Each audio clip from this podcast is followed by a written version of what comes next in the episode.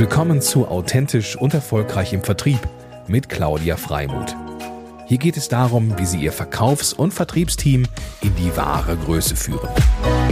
Und hier ist Ihre Expertin für authentischen Vertrieb, Claudia Freimuth.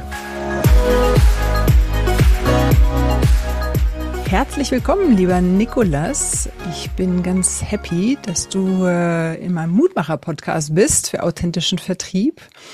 Wir kennen uns noch gar nicht so lange ähm, und insofern finde ich es schön, äh, bei dieser Gelegenheit einen Deeper Dive mit dir zu machen. V vielen Dank fürs Dasein.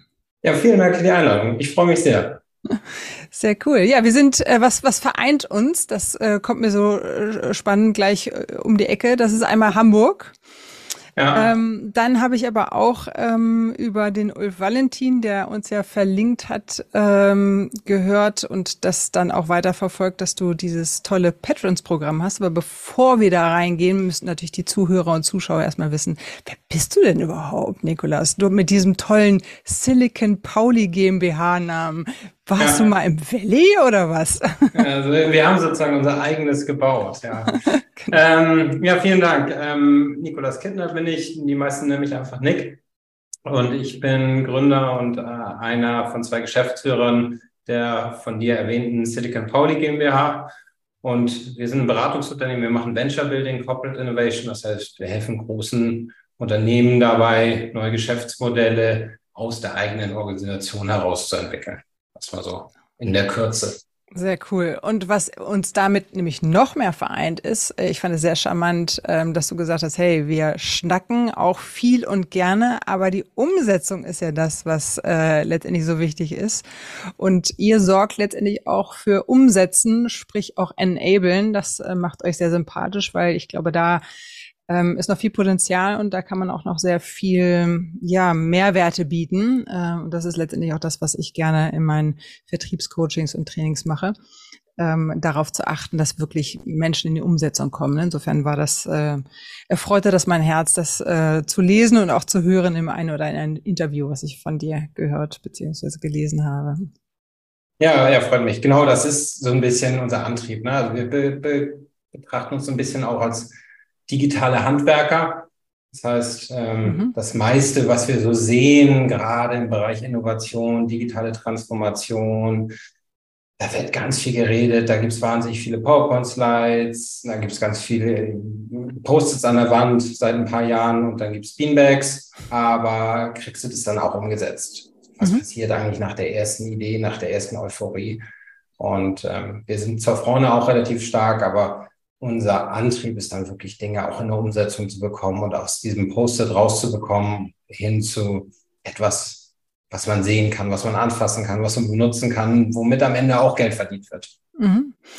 Und ähm, vielleicht nochmal kurz zu Silicon äh, Valley, hätte ich was gesagt, zu Silicon Pauli, ähm, damit wir so eine Vorstellung von bekommen, wie ihr arbeitet. Also erstmal A, habt ihr natürlich einen Mitarbeiterstamm, ihr arbeitet auch mit Freelancern zusammen ähm, und ähm, Zielgruppe, habe ich verstanden, ist eben halt auch viel Finance, Financial und, ähm, und auch Energie, glaube ich, war es. Ne? Ähm, genau, also wir, ich kann ein bisschen erzählen, wie wir arbeiten, wie sind wir aufgestellt ein relativ kleines Beratungsunternehmen, um die zehn Leute. Da sind also zwei, drei Freelancer dabei. Der Rest ist ein fester Stamm. Manchmal sind es auch mehr Freelancer, manchmal sind es ein paar, mehr, mehr, äh, paar weniger.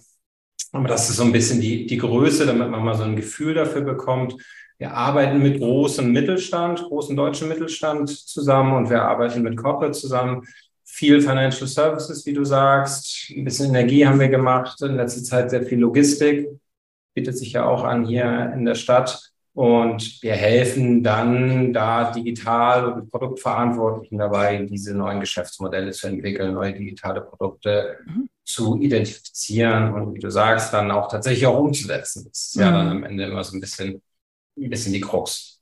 Ja, und spannend ist ja auch, dass ihr tatsächlich die Strategien, die bereits erarbeitet wurden, auch ähm, nutzt. Also ich sage mal, oftmals kommen ja Beratungsunternehmen rein und sagen, hey, äh, wir müssen erstmal die Strategie erarbeiten, ähm, aber ihr seid da sehr flexibel und hands-on unterwegs, dass ihr letztendlich das ähm, auch wertschätzen könnt, ähm, was, was bereits existiert und worum sich natürlich viele Firmen wahrscheinlich dann auch schon Gedanken gemacht haben.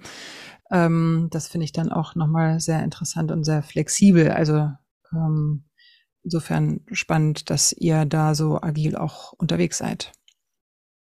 Muss, musst du heutzutage. Ne? Ich glaube, es ist ein bisschen arrogant zu sagen, wir machen nur die große Strategie auf C-Level und dann sind wir wieder drauf, raus. Ich glaube, so funktioniert es heute nicht mehr.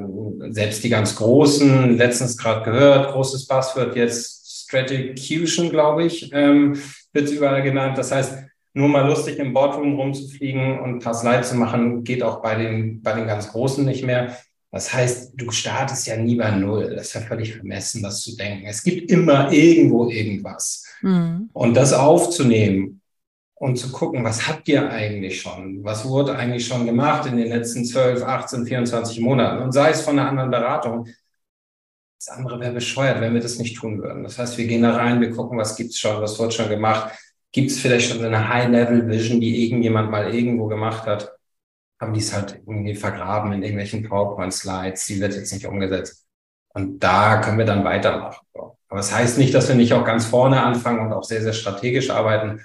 Das bedeutet eben auch, dass wir nicht so arrogant sind und zu sagen, nee, also Freunde, wenn hier schon mal was da ist, damit machen wir nicht weiter. Das mhm. in, meiner, in meinen Augen. Und hast du zufällig, ich mag ja immer ganz gerne auch mit Beispielen arbeiten, um es irgendwie konkreter ähm, auch nochmal sich vor Augen zu führen oder ein Gefühl dafür zu bekommen. Gibt es ein Beispiel, jetzt ohne dass du jetzt Namen nennen musst, aber was, wo du sagst, Mensch, das war, das war ein tolles Projekt, sowohl für Kunden als auch für uns? Also ja. was daraus entstanden ist? Ja, also wir haben viele spannende Sachen gemacht. Ich glaube, was total spannend ist, was wir, es ist schon jetzt ein paar Jahre her, dass wir damit angefangen haben, ähm, aber das haben wir sehr lange gemacht, ähm, anderthalb, zwei Jahre. Das war Enpal, die sind inzwischen ähm, so ein Household Name, weil die das erste Green Tech Unicorn in Deutschland waren. Mhm. Wir machen so PV-Anlagen, inzwischen auch so Stromspeicher. Das heißt, die ganze Infrastruktur drumherum, die waren die ersten in Deutschland, die das zur Miete angeboten haben. Und da kamen wir sehr früh rein. Da waren die 300 Leute. Kein Mensch kannte die Enpal. Wer ist das? Und ähm, und wir sind so ein bisschen mit denen gewachsen. Also die haben uns mitgenommen und als ich das erste Mal dahin kam, das war irgendwie äh, Hinterhof in, äh, in Berlin, keiner da. Äh, Juli war es, war ein ähnliches Wetter wie jetzt, also super heiß. Und dann kam mir irgendjemand irgendwie in Birkenstocks und äh, kurzen Hosen entgegengeschlurft.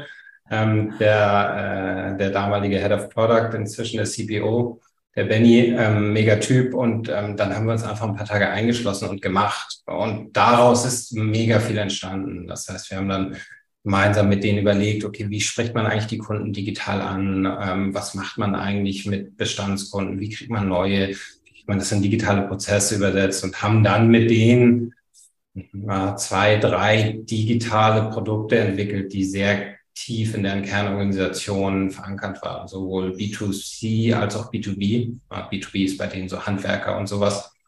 Ähm, und das ist, glaube ich, ein starkes Beispiel, wie manchmal auch Dinge sehr anders kommen, als man denkt. Also mhm. ich habe den Call mit mit Manny und seinen Kollegen, den habe ich auf der Autobahnraststätte irgendwo äh, bei Norditalien äh, gemacht. Und es war alles mega Harakiri und ich dachte, oh Gott, oh Gott, oh Gott, ähm, was habe ich mir da aufgeheizt? Und dann kam ich da an und dann war nichts war vorbereitet und der Raum war nicht klar und wer kommt jetzt eigentlich? Ach nee, der hat doch keine Zeit. Und so, das war, äh, es war maximal chaotisch am Anfang, aber ich glaube, wir hatten einen guten, guten Spirit zusammen und dann entsteht daraus was. Und ich glaube, mhm. das ist halt, also in unserem Geschäft kennst du ja auch, ist halt so stark abhängig davon, ob das irgendwie klickt. Können die Leute miteinander? Denken die ähnlich? Haben die eine ähnliche Mentalität, was solche Themen angeht? Und, und daraus kann dann was Cooles entstehen. Und das war so. Und mit denen haben wir viel zusammen gemacht, anderthalb, zwei Jahre. Und irgendwann haben wir gesagt, so Freunde, das macht ihr jetzt alleine und haben, haben geholfen, dann eine Organisation aufzubauen. Und sind da, sind da sehr im Guten auseinandergegangen und haben gesagt, mm. ihr seid jetzt ihr seid jetzt so groß, ihr könnt jetzt auch noch uns. Mhm. Und ähm, von den Produkten, also wenn du sagst B2C, B2B ist äh, was gelaufen, also was äh, gibt es ein Beispiel ähm, oder ein konkretes Tool, äh, Werkzeug, was ihr dann oder, oder ein Konzept äh, letztendlich, was ihr ja. dann gestaltet habt. Äh, was war das? Genau, also kann man relativ konkret benennen. Das eine ist die Customer-App von denen. Das heißt, wenn du, wenn du Kunde bist und so eine PV-Anlage auf dem Dach hast oder vielleicht noch eine Wallbox und einen Speicher im Keller, dann willst du sehen, was verbrauchst du, willst sehen, was produzierst du, was speist du auch wieder ein. Ähm, und diese ganze App, die haben wir konzeptionell entwickelt, haben ein kleines Team aufgebaut und das dann in Rekordzeit, ich glaube, neun Wochen oder so, dann war die im App Store ähm, als erste Version gebaut und die haben wir dann weiterentwickelt. Die siehst du heute noch. Also wenn du heute ah, ja. Kunde bist bei Enpal, dann drei Jahre später sieht die immer noch 80 Prozent so aus, mhm. zumindest im Frontend, wie das, was wir mhm. damals gebaut haben. Ähm, da sind wir ein bisschen stolz drauf, weil das, glaube ich, das erste Mal war, dass die wirklich auch digital mit ihrem Kunden was gemacht haben.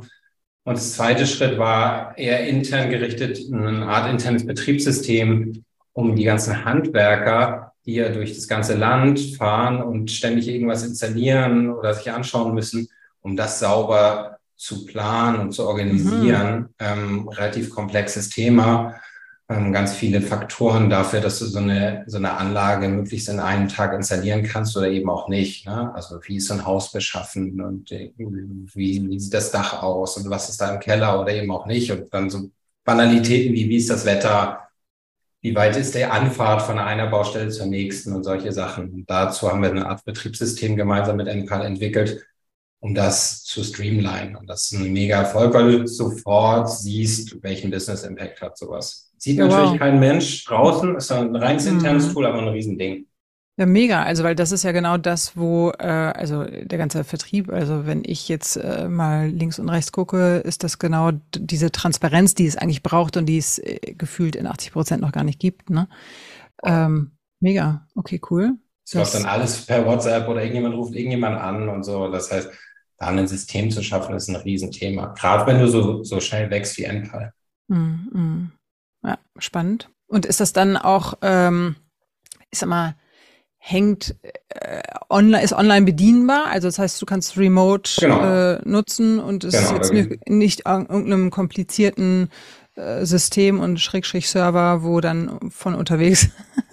nee, was, was anderes können wir auch gar nicht. Wir können ja, also ich bin ja auch simpel gestrickt, ich kann nur simpel. Ne? Ähm, das heißt, anders funktioniert das nicht. Das heißt, in dem Fall ist das also Handwerker, die dann gerade irgendwie auf der A2 unterwegs sind und die müssen halt morgens gucken, wo müssen sie hin. Oder die hängen dann auf, der, auf dem Dach bei fünf Grad und Ostwind ähm, und äh, müssen wissen, welcher, welcher Installationsschritt als nächstes kommt. Da ist nichts mit, ich hole mal einen Laptop raus oder irgendwie einen, einen großen, komplizierten Plan. Da ist ein, ein Android-Phone, was die haben und da ist eine App drauf und die muss irgendwie groß genug sein, dass ich da mit einem dicken Daumen auch was, äh, auch was tippen kann mhm. und sofort sehe, irgendwie, während ich mich mit der linken Hand noch irgendwo festhalte, mit der rechten Hand sehen, was muss ich als nächstes machen oder ich mache immer ein Foto für die Qualitätskontrolle.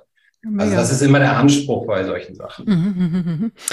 ähm, und ja, also super, da, da dürfen wir gerne nochmal irgendwie etwas tiefer reingehen. Das ist nämlich sehr bespannt auch für meine Tätigkeit oder vielmehr für meine Kunden.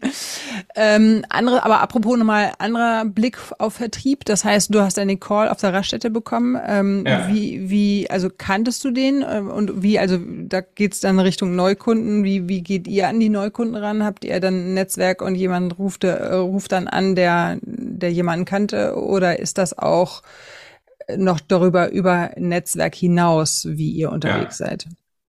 Ein Netzwerkthema natürlich. Ähm, und in dem Fall war jemand kannte jemand, der jemand kannte und der konnte dann nicht und dann hat er mich angerufen und dann war überlegt und dann, und dann kam so eins von zum anderen. Das war also das war eine 0,0 in irgendeiner Weise ein strukturierter Prozess. Also das, das sind eigentlich die schönsten, oder? Voll. Und das war ja auch dann ein, das war ja auch ein Mega-Projekt. Wir haben geile Sachen zusammen gemacht, aber es war so, okay, äh, ich muss erst mal verstehen, was da eigentlich los ist. Und so, äh, die mussten verstehen, was wir machen. Also es war weit ab davon, irgendwas strukturiert zu sein. Und dann haben wir auch gemeinsam eigentlich erst quasi das Projekt erarbeitet. Das war eine, eine grobe erste Idee und in aller Ehrlichkeit ganz viel passiert. So, ne? Da kennt jemand, der kennt jemanden und dann ja. gibt es mal hier ein Intro und dann spricht man mal. Und ich glaube, was bei unserem Angebot, was man sagen muss, es gibt selten feste Budgets. Es gibt auch selten ein klar strukturiertes, gebrieftes Projekt, sondern es gibt vielleicht ein Problem. Ähm, und das Problem sind manchmal auch 800 PowerPoint-Slides oder zwölf Workshops und nichts kommt, kommt dabei raus. Mhm. Und, ähm, und dann gemeinsam zu überlegen, wie geht man da eigentlich vor, ist ja dann etwas, das musst du gemeinsam machen. So deswegen, ja.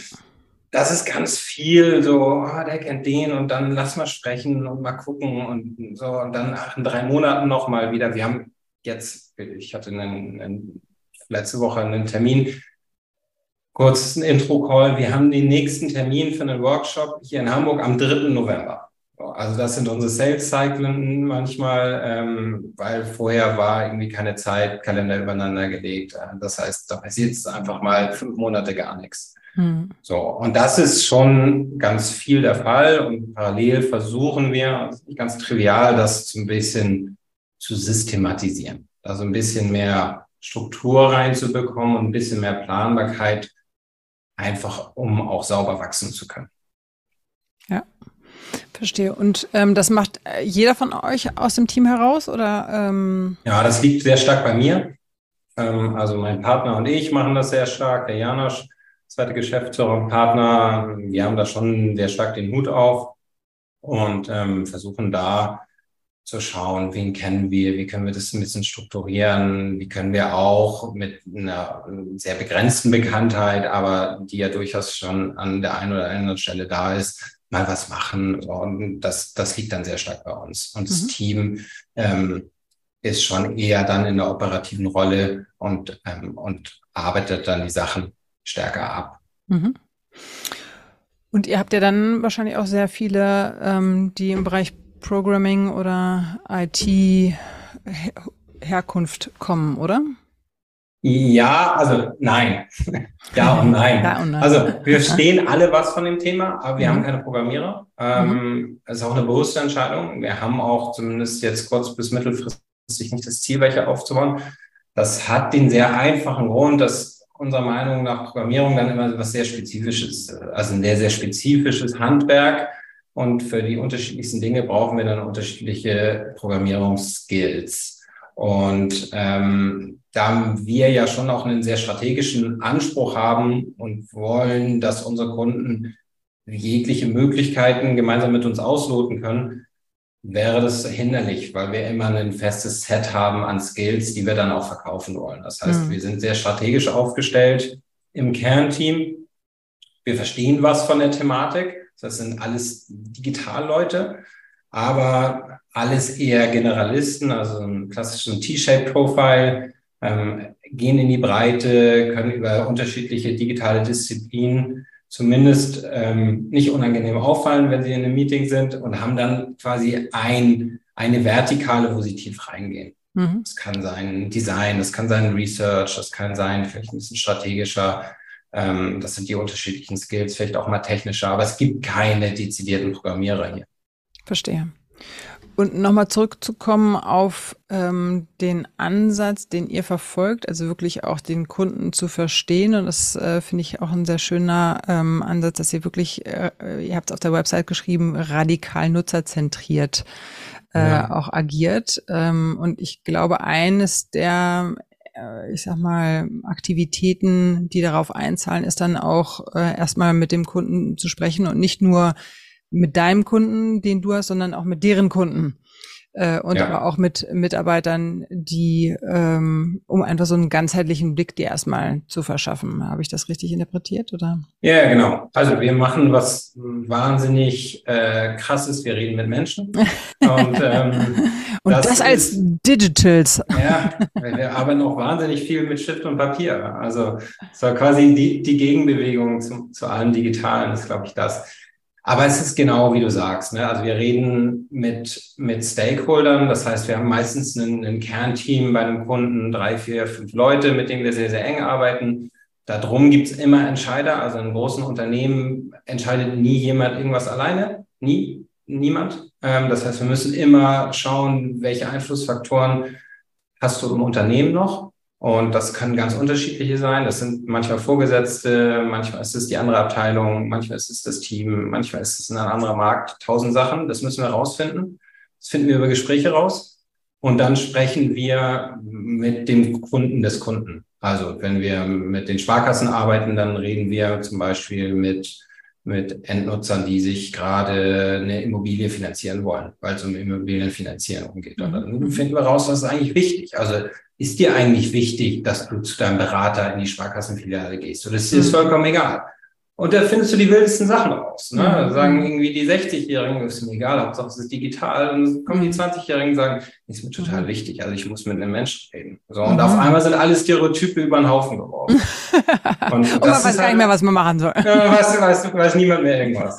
Oder Logistiker, also wir arbeiten ähm, mit, mit einem großen deutschen Logistiker und dann haben wir Interviews gemacht mit deren Kunden auf der ganzen Welt. Und warum zu verstehen, wie das eigentlich funktioniert. Und das kommen auch die wildesten Sachen bei raus. Und mhm. auch die wildesten Geschäftsmodelle lernst du da kennen von Leuten, die Sachen von Shanghai nach Deutschland schippen müssen oder, oder umgekehrt. Ja.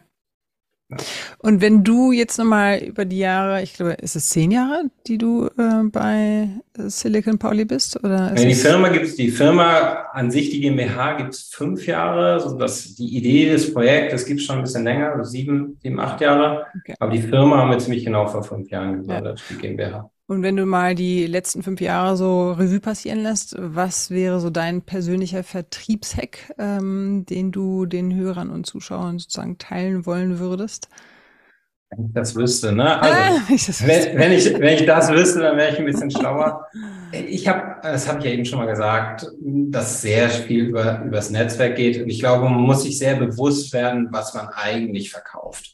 Wir verkaufen eine relativ komplexe, relativ hochpreisige Dienstleistung, die allen, allen, allen Bemühungen zum Trotz, die kriegst du nicht richtig standardisiert. Das ist ein hochindividueller Prozess ähm, und ist am Ende auch eine hochindividuelle Leistung. Und das basiert immer darauf, dass ich ein Vertrauen aufbaue. Das heißt, ich wenn ich etwas wie einen Hack habe, das ist, glaube ich, das Gegenteil von einem Hack, weil ein Hack ist irgendwas, was kurzfristig ist, was, was schnell geht in, in meiner Welt, aber ich glaube, das, was wir machen, ist das genaue Gegenteil. Du brauchst einen langen Atem, du musst sehr langfristig denken, also Entscheidungen, die wir treffen, treffen wir immer mit einem Zeithorizont von einem halben Jahr, von einem Jahr, vielleicht von zwei Jahren, um zu überlegen, welchen Impact hat das eigentlich auf das, was wir hier machen. Hm. Das heißt, ähm, Vertrieb-Hack ist in meiner Sicht, in meiner Welt langsam Vertrauen aufbauen, gucken, wo sind interessante Menschen, wo sind interessante Themen, wohl wissen, dass aus den allermeisten auch nie irgendeinen Verkauf wird. Und das ist vollkommen okay. Und wenn du, wenn ich immer nur mit Leuten begegnen würde mit der Brille, ich muss hier jetzt was verkaufen, ich muss hier einen schnellen Sell machen, dann glaube ich, kommst du nicht weiter. Aber wenn du mit einer ehrlichen Neugier auf Themen zugehst und auf Menschen zugehst und darüber ein Gespräch schaffst und eine Beziehung aufbaust, dann passiert auch mal zwei Jahre später auf einmal was und du kriegst den Anruf. Und das ist, das ist der Hack quasi, der, der in, in meiner Branche, glaube ich, sehr, sehr gut funktioniert. Sehr gut. Vielen ja. Dank dafür. Ähm, und es passt ja letztendlich auch die Brücke jetzt dazu zu äh, Patrons Program, ähm, weil ihr da ja im Grunde auch, ja, kann man, also äh, erstmal A, äh, unterstützt ihr Startups darin, ähm, ihre Geschäftsmodelle einfach nochmal zu schärfen. Äh, so ist äh, mein Verständnis davon, aber du kannst es gerne noch verfeinern gleich. Und das schafft natürlich auch wiederum, also das macht ihr pro bono, was ich großartig finde. Ähm, ich habe ja auch so ein Eventformat, ähm, wo ich sehr gebend unterwegs bin. Ähm, und das einfach, ja, wenn man sich, wenn man gesund und munter ist und sich das leisten kann, finde ich es einfach schön, das der Welt zurückzugeben. Ähm, und dann ähm, habt ihr dadurch natürlich aber auch euer Netzwerk, glaube ich, denke ich, äh, als Vorteil, den ihr sozusagen daraus zieht, ähm, weil ihr natürlich unwahrscheinlich viele ähm, Menschen kennenlernt, aber auch Geschäftsmodelle und das natürlich auch für euch ja letztendlich immer eine Entwicklung oder eine Weiterentwicklung, eine Wissensentwicklung ist. Ne? Also ja. gerne nochmal in deinen Worten, was ist Patrons Program? Genau, Patrons Program ist quasi die Keimzelle der Firma. Ah, okay. Das heißt, wir sind das gerade gesagt, die GmbH wurde vor fünf Jahren gegründet, aber die Idee von Silicon Valley gibt es ungefähr sieben Jahre und die ist mit dem Patrons Program gestartet. Das heißt, ich saß hier, wir sind hier im, im Wasserschloss hier in der, in der, Speicherstadt. Ich war sozusagen ein Haus weiter, bei damals noch Kolle Rebbe und saß mit Stefan Kolle zusammen. Und ähm, haben so ein bisschen überlegt. Ich sagte, ich will ja was mit Startups machen, weil ich selbst mal ein paar Jahre vorher relativ erfolglos gegründet hatte.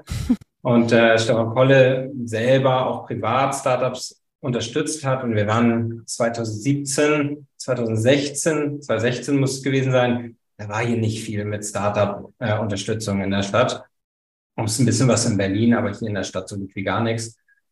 Und ich habe gesagt, ich will das machen und ich will die unterstützen. Und äh, Stefan sagte, ja, finde ich super, was auch immer du da, da aushackst, ich bin dabei. Und dann habe ich einfach Leute, Stichwort Netzwerk, angerufen, die ich kannte und von denen ich wusste, die sind gut. Zum Beispiel gute Designer, gute Product-Manager, gute, gute Strategen, gute Markenexperten. Und die habe ich angerufen, habe gesagt, habt ihr Lust, umsonst zu arbeiten? Und alle haben Ja gesagt. Und dann haben wir uns hier im Wasserschloss tatsächlich eingeschlossen, zwei Tage, haben gesagt, okay, wir haben nichts, wir haben keine Website, wir haben auch kein Programm. Startups können sich bewerben und mit uns arbeiten. Ähm, das kostet nichts, wir nehmen keine Anteile. Ähm, das ist ein Experiment, lass mal schauen, was dabei rauskommt. Und da haben sich mega viele beworben damals. Da haben wir Presse bekommen und es war irgendwie ein Nerv, den wir da getroffen hatten. Und das hat so viel Spaß gemacht und war dann auch so erfolgreich im Sinne von, das hat allen ganz viel gebracht. Ähm, also nicht nur den Startups, sondern auch den, den Mentoren, die Patrons, wie wir sie genannt haben. Dass wir gesagt haben, das machen wir jetzt jedes Jahr. Das haben wir dann eine Zeit lang jedes Jahr gemacht, bis wir irgendwann gemerkt haben, also wenn wir das jetzt mal so ein bisschen größer, ein bisschen professioneller machen wollen, dann ist es schon ein Riesenakt, das ist ein Riesenaufwand. Alles pro bono. Ähm, und dann ist es ehrlicherweise ein bisschen eingeschlafen ähm, in den letzten Jahren, einfach weil diese Firma gewachsen ist. Ähm, und wir, wir sind jetzt gerade dabei, auszuloten, wie wir es eigentlich wieder wieder neu beleben. Aber daraus ist eigentlich erst die Firma entstanden, weil wir haben das zwei Jahre gemacht, haben gesagt, ja, das ist cool, das bringt Bock und hier sind tolle Leute und mhm. ist ein guter Spirit und dann kamen die ersten großen Unternehmen, dann kam hier irgendwann so ein Unilever von nebenan, sagt, ja, finde ich irgendwie auch cool, dann kamen die Sparkassen, können wir mal dabei sein, dann kam eine Bayersdorf, oh, und dann haben wir gesagt, ja, irgendwas ist doch an dem Thema dran, lass doch mal eine Firma draus machen. Mhm. Und dann haben wir eine Firma. Sehr schön. Schöne Quelle, weil das auch organisch und so gesund natürlich wächst, ne, dadurch. Äh, oh. Und nicht irgendwie äh, so, so zusammengepuzzelt, sondern eher aus innen heraus entsteht. Ja, schöne, schöne Story. Sehr cool. Ähm, ja, sehr schön. Das heißt, ähm, vielleicht aber auch nochmal den Blickschwenk auf den Nick selber, äh, weil ja. wenn ich jetzt gerade hier auf die Zeit schaue, dann ähm, ist das ja schon wieder, ähm, ja, rennt sie. Ähm, was gibt's denn über den Nick zu erzählen, der vielleicht als Privater, der, glaube ich, als, als Unternehmer privat unterscheidet sich es ja, glaube ich, oftmals gar nicht so, ähm, noch ähm, spannend ist zu wissen? Ja, was ist spannend zu wissen. Also, äh, wie du sagst, so richtig unterscheiden kann man das nicht, ganz im Leidwesen ähm, meiner, meiner Familie manchmal. Also, das ist schon ein sehr omnipräsentes Thema und ich habe noch, noch keinen Hack gefunden, wie ich, das, wie ich das ausschalten kann. Ich denke tatsächlich drüber nach, ähm, Jahre nachdem ich aus einem großen Unternehmen ausgeschieden bin, mir ein, ein separates Firmenhandy zuzulegen, ähm, um, um wirklich auch mal Ruhe zu haben. Das heißt, ich komme wieder Full Circle zurück zum, äh, zum in den Corporate-Modus. Aber ja, also äh, ich habe äh, ich hab drei Kinder, relativ klein noch, elf, acht und fünf. Das heißt, zu Hause ist relativ viel, äh, viel Alarm, da ist immer was los. Dann haben wir noch einen kleinen Hund. Und äh, das heißt, irgendwie meine große private Herausforderung ist, das halbwegs hier zu koordinieren und, äh, und dann eine Balance zu schaffen, soweit man das irgendwie machen kann. Mhm. Und äh, das funktioniert mal gut und das funktioniert vielleicht auch mal schlechter. ja, und vielleicht ist es ja auch das Leben, ne? Also mal, also es ist ja immer in Wellen und äh, ich finde, es ist ja schön, wenn man das irgendwie im Blick hat. Äh, wenn man es einfach nicht vergisst. Ähm, ich habe, es gab auch mal Phasen in meinem Leben, wo ich es einfach vergessen habe, äh, weil ich einfach so in so einem kleinen Tunnel war und dann vergisst ja. man auch sich selber und das ist dann irgendwie nicht so gut. Und irgendwie in dem Moment denkt man, auch wieso ist so eigentlich alles okay, ich habe Spaß, ich habe Freude, aber letztendlich ja. so äh, aus dem ganzheitlichen Blick ist es immer wieder gut, sich ein paar Eckpfeiler zu setzen und äh, sich zu erinnern, hey, da gibt's auch noch einfach ein Leben im Privates und äh, das tut halt auch gut. Ne? Ähm, insofern denke ich, ist es einfach die wellenförmige Variante, die einem vielleicht auch immer wieder zeigt, hey, das eine ist ist mal so eine Phase ähm, und dann gibt's wieder so eine und da kann man das gegenseitig dann vielleicht auch nochmal anders wertschätzen. Und ehrlicherweise mit den Kindern zu Hause die zeigen mir schon sehr, sehr genau, an welcher Stelle sie, sie mich brauchen und äh, da, da kann, das ist unmöglich, sich da komplett rauszuziehen. Das ist auch gut. So. Ja, sehr schön. Ja, lieber Nick, dann äh, an dieser Stelle ganz, ganz herzlichen Dank für all your inspirations. Vielen Dank dir. Und auch für die Transparenz und Offenheit. Äh, das ist ja auch nicht immer so ähm, gegeben, aber du bist ja sehr authentisch ähm, wie ich äh, wieder vernehmen durfte. Und insofern herzlichen Dank dafür. Und ähm, ja, wir werden auf jeden Fall auch verlinken die deine Website, deine, deine Kontaktdaten. Ähm, wer da also Lust hat, auf Nick mal zuzugehen, weil ich fand jetzt auch die Beispiele sehr schön, auch für den größeren Mittelstand sehr schön, einfach mehr ins Tun zu kommen. Ähm, in, ins Machen zu kommen, finde ich eine, ja, eine Besonderheit. Das hat nicht jeder so im Auge. Insofern herzlichen Dank. Freut mich zu hören. Vielen Dank dir. Super, Nick. Mach's gut. Bis bald. ciao, ciao. Tschüss, tschüss. Ciao.